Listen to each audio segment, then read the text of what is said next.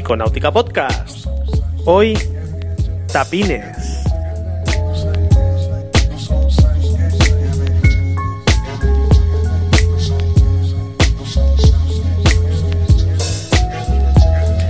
Hola a todos.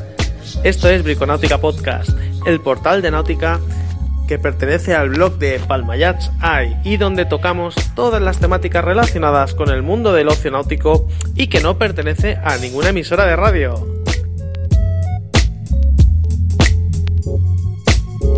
Noticias del día a día, novedades dentro del mundo de los yates y sobre todo y ante todo comentaremos los últimos tutoriales y posts que han ido publicados en nuestra sección de Briconáutica. Hola a todos, otra semana más estamos aquí para no perder las buenas costumbres y sobre todo para seguir informando de todo lo que está aconteciendo en, dentro del mundo de la náutica.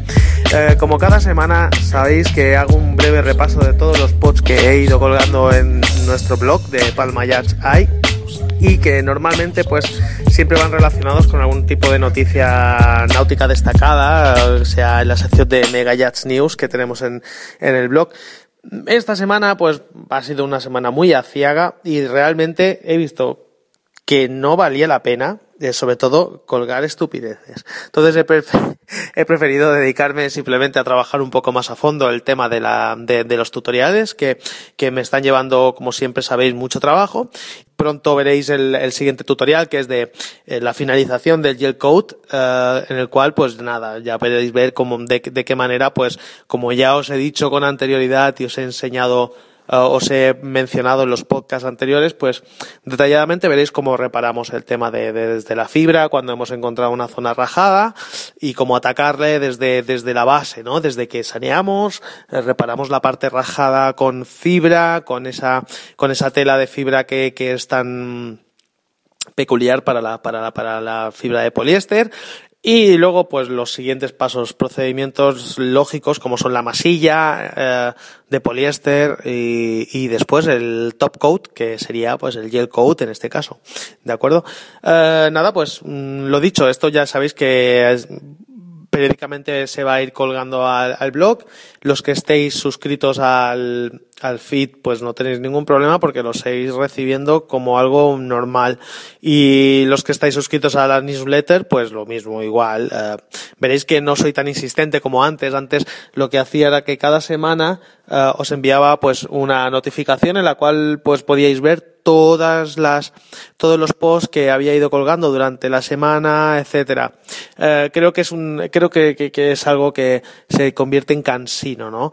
Entonces casi prefiero hacerlo eh, cada dos semanas, puesto que veo que la gente necesita, pues ya que entra, creo que os recuerdo realmente todo lo que ha ido se ha ido colgando en el, en el blog y, lo que no quiero es convertirme en, en, alguien que cada dos por tres estáis viendo que llegan notificaciones en vuestro correo y se convierte en spam. ¿eh? Eh, eso intento res respetarlo muchísimo y sobre todo que cuando veáis un mail mío tengáis ganas de abrirlo. ¿eh? Eh, creo que así está funcionando mucho mejor y para vosotros pues no es tan pesado, ¿de acuerdo? Eh, nada, pues lo de, cada semana vamos a atacar un poquito a comentar el tutorial de, hoy que lo voy a destinar a, seguir reparando cubierta, pero en este caso vamos a hacerlo en esa temática tan peculiar de los barcos antiguos, Mm, estoy convencidísimo que muchos de los que escucháis este podcast tenéis este tipo de cubierta de teca, que es la que tiene tapines o tapones de teca. Eh, técnicamente se llaman tapines, no sé por qué. Realmente es un, una nomenclatura que viene, yo creo, heredada de otras partes del barco y que se aplican. Es igual que, por ejemplo, los marcos de cubierta. En, en mi gremio los llamamos trancaniles creo que es un nombre italiano, ¿eh? un nombre que precede de, Italia, donde se le llama Trancanil, y, y bueno, pues, pues, mira, es el nombre curioso. Eh, a bordo, yo de toda la vida, pues me han enseñado que los tapones de cubierta se llaman tapines, y vamos a llamarlos así para que nos entendamos todos, ¿de acuerdo? Eh, nada, ¿Por qué se utilizan los tapines en cubierta? ¿O por qué se utilizaban? Porque hoy en día es muy difícil encontrar una persona que construya desde cero una cubierta con tapines, utilizando este sistema. Uh, porque antiguamente las colas eran, mm, ¿cómo decirlo? no eran tan efectivas como hoy en día. Hoy en día una cola de poliuretano, una cola de epoxi, uh, realmente es, es piedra. ¿eh? A no ser que el producto venga con una tara de, fábrica, uh, es para confiar 100%. Una vez que has pegado una cubierta te puedes olvidar. Mm, y, doy fe de ello, porque problemas muy pocos, a no ser que en la aplicación nos hayamos equivocado que hoy en día con el tema de las bombas de vacío a la hora de pegar una cubierta vamos sobraos. Uh, muy interesante esto de la bomba de vacío. Me lo voy a apuntar y lo voy a apuntar ahora mismo porque es muy interesante. Me va a dar para, para un tutorial que creo que os va a gustar mucho, que es cómo se pegan las cubiertas. Apuntado.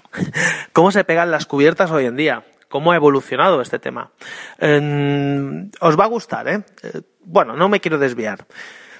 Eh, tapines. ¿Por qué están eh, colocados a millones en una cubierta? Pues lo dicho, eh, las cubiertas se tenían que atornillar porque por la desconfianza típica o porque se creía que si la goma fallaba, pues bueno, pues tenía el soporte del tornillo y así para toda la vida. Claro, eh, luego viene la catástrofe que es que mm, tiene una vida limitada puesto que la cubierta se desgasta y, lógicamente ese tapín va perdiendo su, su profundidad y aparece pues el tan temido o la tan temida cabeza del tornillo a cabo de unos años que queda tan feo y queda tan viejo que después pues claro llegará un momento que pensaremos, bueno, pues cuando se vean todos o cuando se vean 20% de la cubierta, pues ya le meteré mano a la cubierta, porque si no, eh, puedo pasarme toda la vida cambiando tapones. Bueno, pues como os digo en el tema del gel coat, no tengáis miedo a hacerlo vosotros mismos. Está claro que es un trabajo que da miedo porque parece muy profesional a la hora de qué, pues de, de, quitar ese tapón, de, profundizar ese agujero de nuevo y de volver a, meter un tornillo o no, o ya directamente no meter ningún tornillo si es que la cubierta está bien pegada al final. Qué cosa más anticuada el tema de tornillos en cubierta. Procedimientos que yo mmm, tendría en cuenta si me encuentro una cubierta que tiene muchos tapones destapados, o sea, o, muchas cabezas de tornillo fuera. Por un lado, esto nos va a servir para testear la profundidad que nos queda de cubierta. Eh, la profundidad de cubierta Uh, siempre normalmente si, lo, que, lo, lo, que sí tenemos que tener en cuenta es que si aparece la cabeza del tornillo quiere decir que queda más cubierta. ¿eh? No penséis que ya hay que cambiarla, ni mucho menos.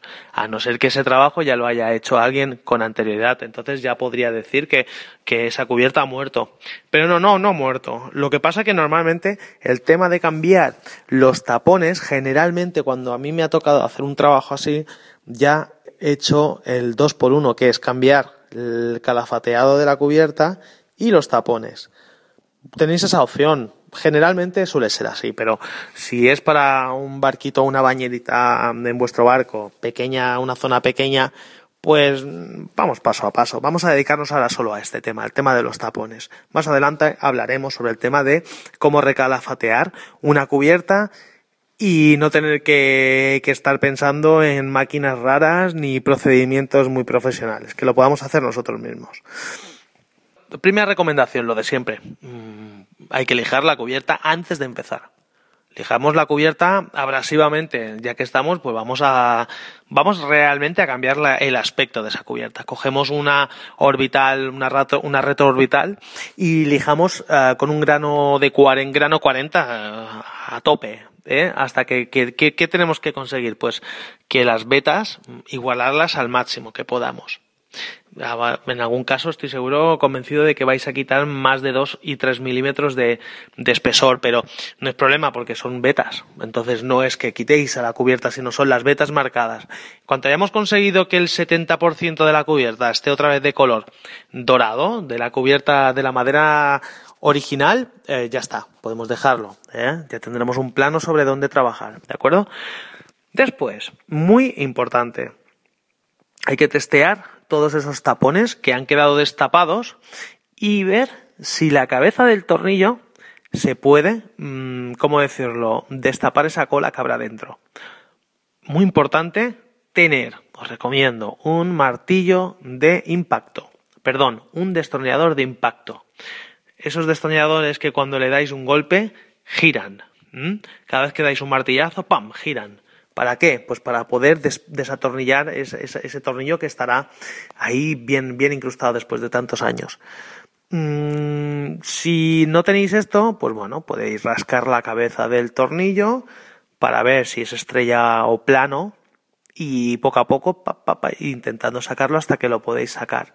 Si el tornillo se puede sacar mejor, si no, pues nada, broca y romper la cabeza y destruir el tornillo. Lo importante es que podamos eh, volver a hacer otro agujero de tapín donde estaba el viejo. ¿eh? Eso es lo más importante de todo, puesto que lo que queremos precisamente es eso, es volver a colocar un tapín nuevo donde había uno viejo. Una vez que tengamos esta, este procedimiento ya claro, que todos los tapones que queremos sustituir están los tornillos fuera o rotos, el siguiente paso es coger un tablero. Perdón, me he saltado un paso porque voy muy lanzado, pero vamos a necesitar, eh, por un lado, eh, una broca de una broca tapinera.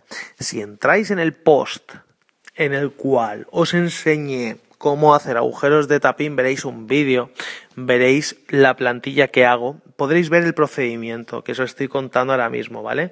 Este procedimiento que voy a contar a partir de ahora está en este post. Sea como sea, os voy a dejar el enlace en las notas del programa para que podáis acceder a él directamente. Eh, como sabéis, tenéis que estar registrados para poder verlo, pero bueno, es totalmente gratuito, simplemente poniendo el, el eh, correo, vuestro correo y una contraseña y listos, ¿eh? Y podéis acceder a verlo. Em, lo dicho, eh, coger el, em, la broca tapinera mm, dependerá el diámetro de lo que vosotros tengáis previamente. Yo, por costumbre, si el tapín original era de 10, eh, lógicamente voy a hacer agujeros de 12 para sanear bien ese agujero y me quede un agujero nuevo para poder colocar un tapín nuevo. Entonces el trabajo siempre será mucho más eh, profesional aunque no lo seamos, pero lo que intentamos es que ya que hacemos algo lo hagamos bien, ¿de acuerdo? Cogemos ese tablero, bueno, puede ser de cualquier tipo de tablero, em, si es de M mejor, de 16, de 10, de 8, es igual, el que, os, el que tengáis, y hacéis un agujero previo que traspase. Ese agujero lo vamos a utilizar de plantilla para posicionar el agujero que vamos a hacer en cubierta. Es muy curioso esto, porque si no, ¿qué ocurriría? Que eh, la broca, al intentar, eh, al intentar agujerear en el sitio donde estaba el agujero viejo, claro, como no tiene ninguna pared que los que sujete esa rotación del taladro, lo que va a ocurrir, perdón, es que va a ir dando golpes sobre la cubierta, encontrando dónde meter eh, el agujero y claro, como no lo podéis sujetar con las manos porque os cortaríais las manos, pues claro, va a ir donde va a ir y vais a hacer un destrozo. Entonces, esta plantilla es súper útil porque vosotros aparte podéis previsualizar dónde va a hacerse ese agujero. Si tenéis que desplazar un poco el agujero hacia la izquierda o hacia la derecha, hacia arriba o hacia abajo, dependiendo de cómo esté el viejo agujero, pues lo podréis previsualizar y lo haréis perfecto. O sea, la recomendación también es que la plantilla sea lo suficientemente grande para que vuestras rodillas estén asentadas encima y así os podáis poner de rodillas encima de la plantilla y hacer el agujero sin tener que pasar el miedo de que se os mueva durante el proceso. ¿De acuerdo? Eh, creo que es muy, muy, eh, muy simple, muy simple. Pero bueno, también como una imagen vale más que mil palabras y en el podcast me estáis escuchando pero no lo podéis ver, nada, entrar en el, entrar en el mismo y, lo veréis con mucha más claridad. De hecho, hay un vídeo, aunque se va lateralmente, pero si me lo pedís, os haré uno que se vea desde arriba, con algo GoPro o algo, ya me ingeniaré algo, para que podáis ver desde arriba cómo se hace el, totalmente muchísimo más claro. ¿eh? Bueno, eh, perdón por la voz de hoy, pero es que estoy, estoy empezando a coger un catarro y yo ya, ya me lo noto a mí mismo. Si me notáis un poco la voz así, un poco cansada, es por eso.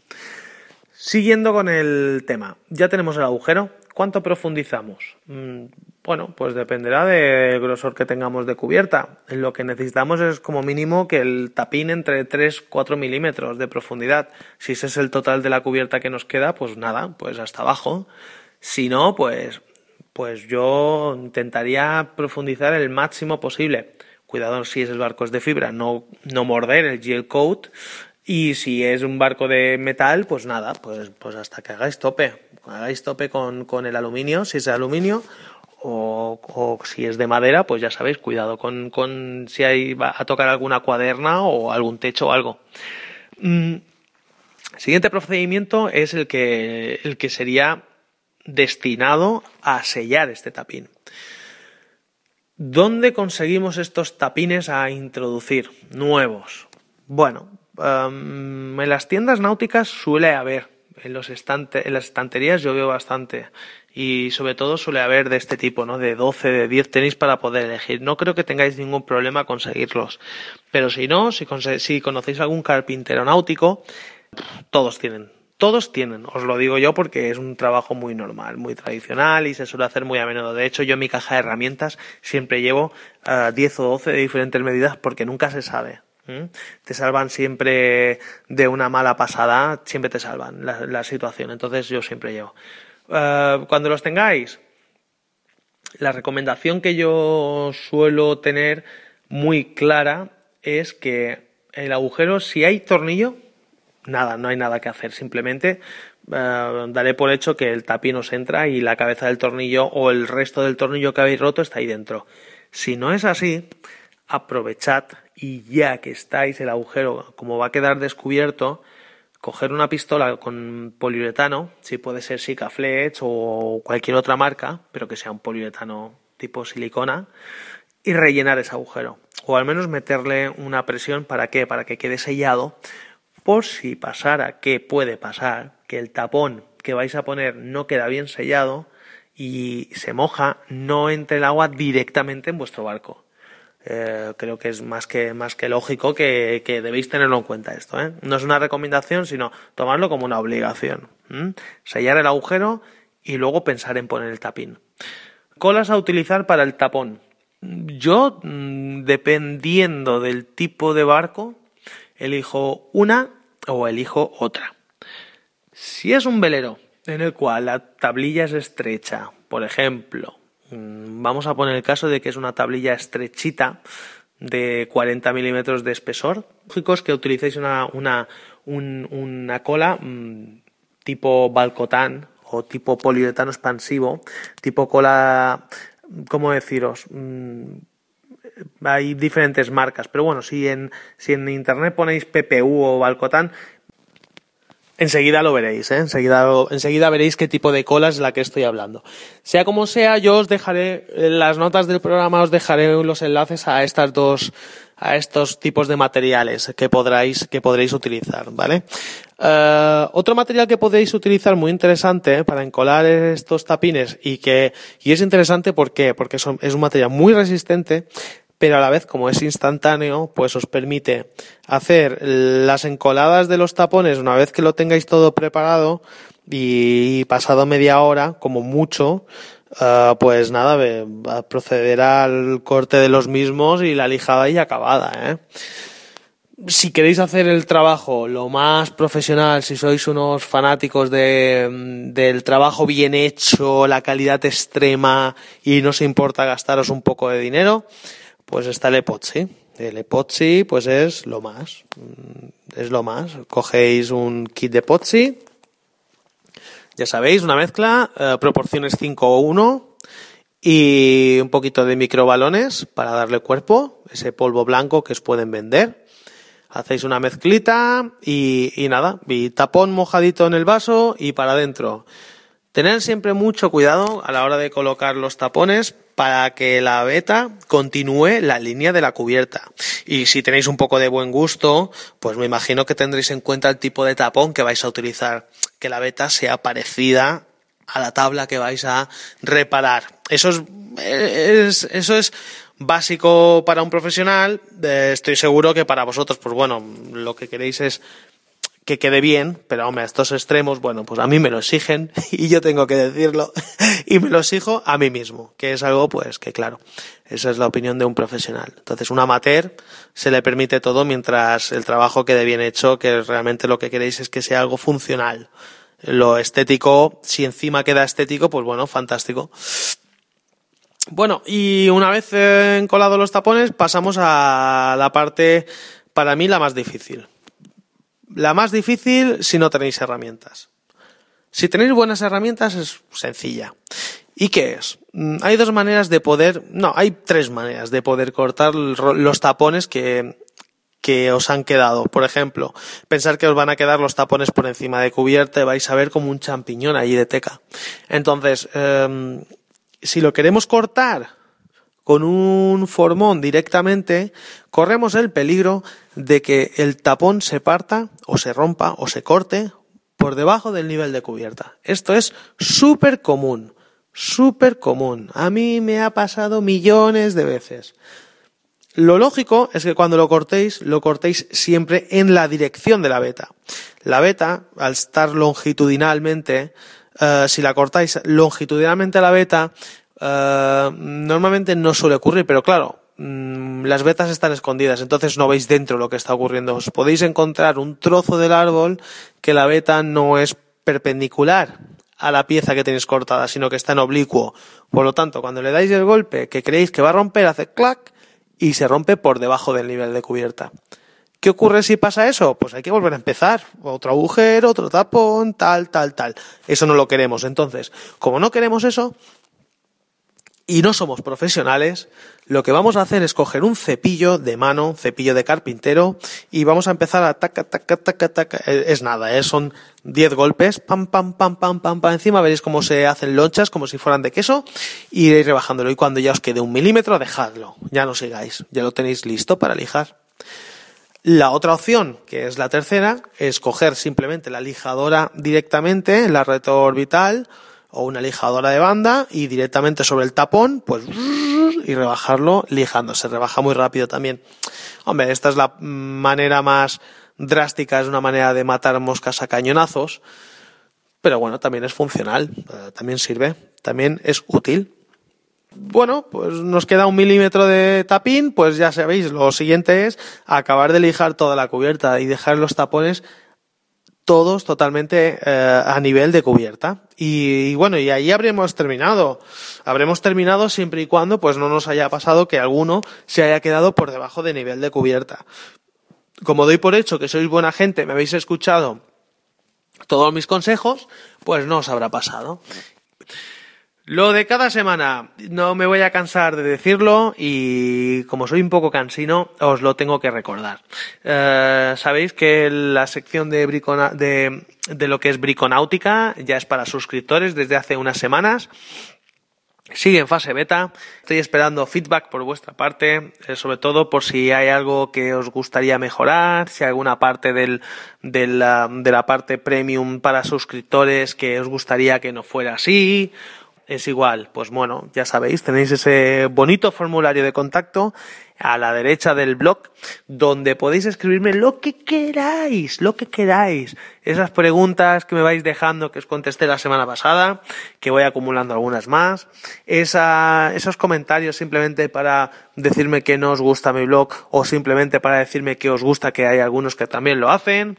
Propuestas de lo que sea o incluso de trabajo, me da igual. Bienvenidos, esta es vuestra casa, este es vuestro blog. Y, bueno, y lo de siempre también, pues tengo que recordaros, si vais a iTunes tenéis el, banner arriba a la derecha eh, en el blog donde podéis, eh, clicando ahí, podréis entrar en, en iTunes y podréis suscribiros al podcast.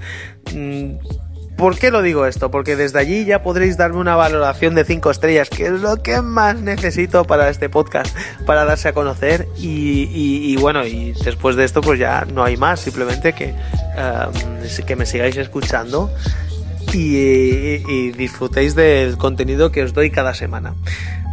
Chicos, gracias a todos por escucharme. Mm, nos escuchamos la semana que viene o si queréis entrar en el blog, pues ya sabéis, veréis los brico consejos que os doy cada semana, noticias o lo que sea que se me ocurra para, para dar contenido a este portal que tanta satisfacción nos está dando a todos. Gracias, hasta luego, adiós.